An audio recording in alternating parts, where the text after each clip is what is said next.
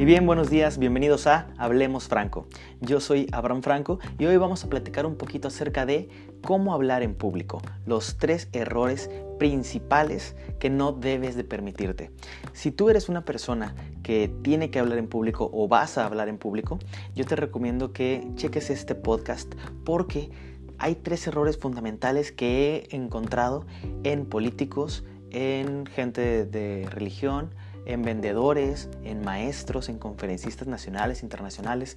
Hay errores muy sencillos que puedes evitar y hay otros errores un poquito más complicados que es difícil darte cuenta de ellos, pero hoy vamos a hablar de los tres más básicos. Yo no quiero que después de, este podcast tú caigas en alguno de ellos. Vamos a empezar. El primero, primer error que no debes jamás de cometer y para mí es el más importante el error de no tener una preparación previa antes de hablar en público. ¿A qué me refiero? No me refiero a que hayas tenido cursos de hablar en público, seminarios, talleres. No, me refiero principalmente a que cuando te vas a parar enfrente de una audiencia, tú tienes que saber el 100% de la información que estás a punto de compartir. Esa preparación previa es a la que me refiero. Si vas a hablar acerca de reforestación, si vas a hablar acerca de tecnología, de innovación, de educación, tienes que conocer el 100% de esa información y hacerla tuya hacer esa información tuya. ¿A qué me refiero con que sea una información tuya?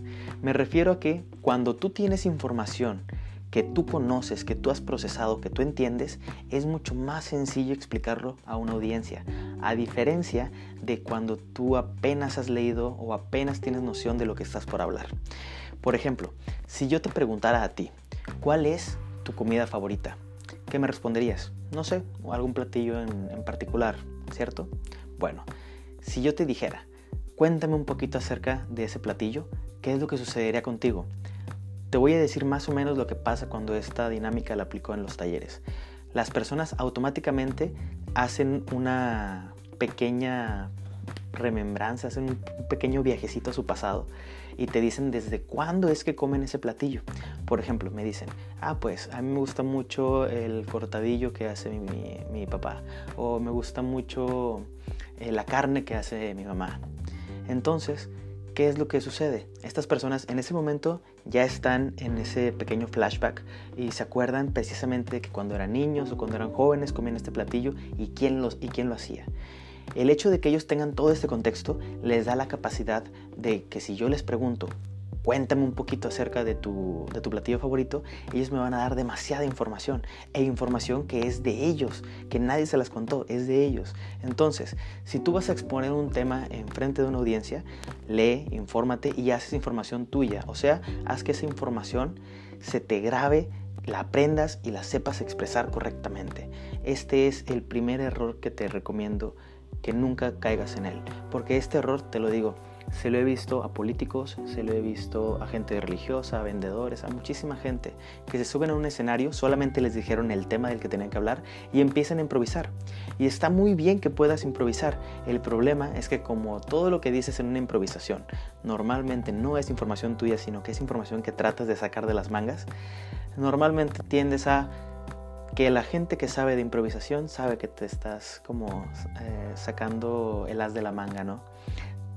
sea, la gente se da cuenta, al final, al, final de, al final del día la gente se da cuenta de que no tienes la información completa. Entonces, te recomiendo, no hay necesidad de eso. Prepárate con la información, hazla tuya y de esta manera la vas a poder expresar en frente de una audiencia. Este es el primer, primer error. Ahora, el segundo error es un error pues digamos sencillo, es, es, fácil caer en esta clase de errores, que son los típicos errores de muletillas. ¿Qué es una muletilla? Para empezar, yo te quiero explicar que hay dos tipos de muletillas, las muletillas físicas y las muletillas verbales. Son completamente diferentes. Las muletillas verbales son en las que casi siempre se trabaja en los seminarios de hablar en público. ¿Qué es lo que te dicen? Una muletilla es una palabra que se repite constantemente sin tener ninguna relevancia en el diálogo que tú estás estableciendo. O sea, son palabras que reiteras y reiteras y reiteras sin necesidad alguna de estarlas diciendo. Por ejemplo, los eh, casos más habituales, al menos aquí en México, son que constantemente digas güey, que constantemente digas o sea, tipo, de qué, pues, eh, mm, este, Mm, ajá, esa clase de, de, sonidos, esa clase de palabras que no aportan absolutamente nada a la conversación, nada al diálogo, son los que se les conoce comúnmente como muletillas. Entonces, estas palabras hay que evitarlas. Normalmente, dependiendo de en qué parte del país vivas, vas a tener algunas más marcadas que otras. Por ejemplo, en Sinaloa, Sonora, Baja California, puedes encontrar mucho en la muletilla pues.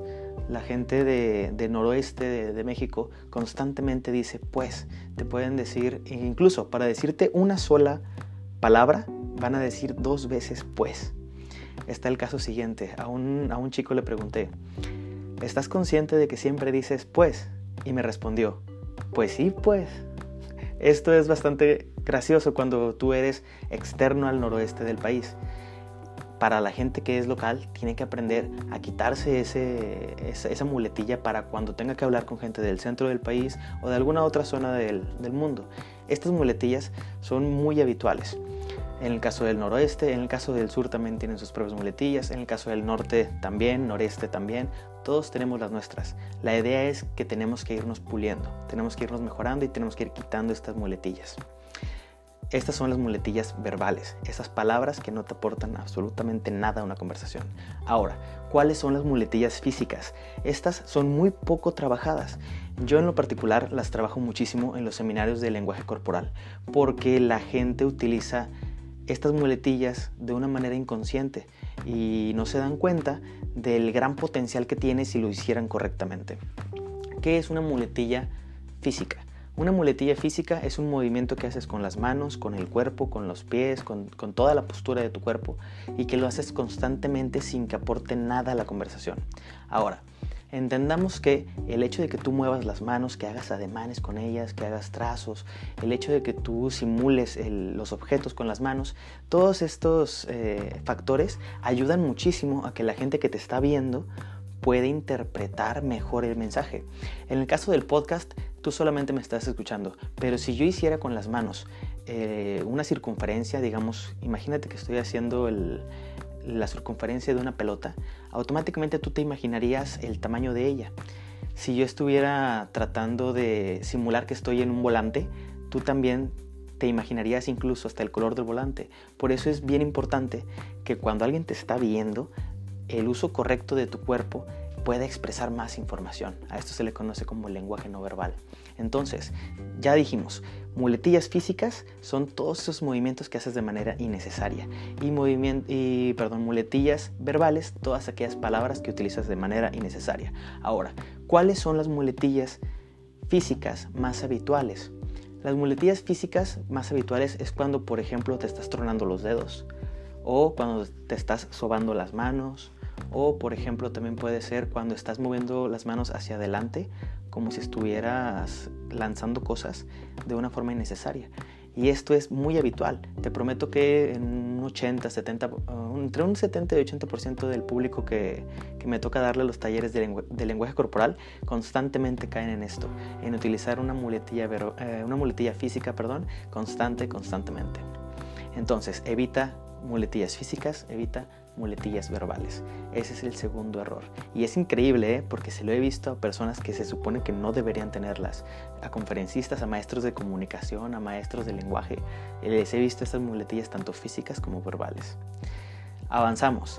Ahora, ¿cuál es el tercer error de las personas que hablan en público? El tercer error, y yo considero es el segundo más importante, es el de no interactuar con tu público. Eso es para mí un pecado. Yo entiendo que hay monólogos, yo entiendo que hay estructuras en las que no es necesario que la persona que te está escuchando interactúe contigo. Sin embargo, siempre es importante el hacer, aunque sea preguntas de retórica, preguntas que no estás esperando que el auditorio responda, pero que sí haces que el auditorio se las pregunte a sí mismo. ¿Por qué esto es importante? El rol de ser una escucha tiende a ser cansado. O sea, si yo te digo a ti que me estés escuchando a mí durante dos, tres, cuatro horas, en algún momento te vas a cansar y vas a distraerte. Si yo en cambio, te pidiera que de esas 3-4 horas constantemente te estuvieras planteando preguntas o que me estuvieras respondiendo cosas, para ti sería mucho más llevadero. Entonces, ¿cuál es mi recomendación? Ya seas un conferencista, un maestro, psicólogo, eh, lo que sea a lo que te dediques donde tengas que interactuar con otras personas, yo te recomiendo que les permitas la oportunidad de responderte lo que sea. El ejemplo más sencillo de todos es en la presentación. Cuando una persona dice, hola, buenos días, vamos a empezar a hacer tal o tal cosa. Bueno, ahí hay un error, porque tenías una oportunidad de que la gente te respondiera y te la brincaste. Si vas a decir un hola, buenos días, ¿cómo están? Haz la entonación para que la gente te responda. Y si no haces la entonación correcta para que la gente te responda, tú cómo están la gente no lo va a entender. Yo te recomiendo, hazles preguntas, aunque sean sencillas, aunque sea repetir cosas que ya dijiste, pero haz que el público interactúe. Siempre, así tengas que hablar 10 minutos, así tengas que hablar 15 minutos, una hora, dos horas, tres horas, haz que tu público interactúe, que te respondan lo que sea, pero que te respondan. Así sea que levanten la mano, así sea que aplaudan, así sea que chiflen, así sea que, que griten, Cualquier interacción es increíble para una audiencia, sobre todo si tú eres una persona, como te lo digo, que necesita hablar en público, ya sea un maestro, un psicólogo, un, vendedor, por ejemplo. Si tú no le permites a la persona que te responda de vez en cuando, en algún momento la vas a perder. Estos son los tres errores principales de hablar en público. Más adelante haremos otro podcast con otros errores un poquito más profesionales, un poquito más técnicos de pequeñas figuras, es más, hasta te voy a mencionar qué figuras van a ser. Estas figuras son un político, un religioso, suena como chiste, ¿verdad? Un político, un religioso y una figura pública de México.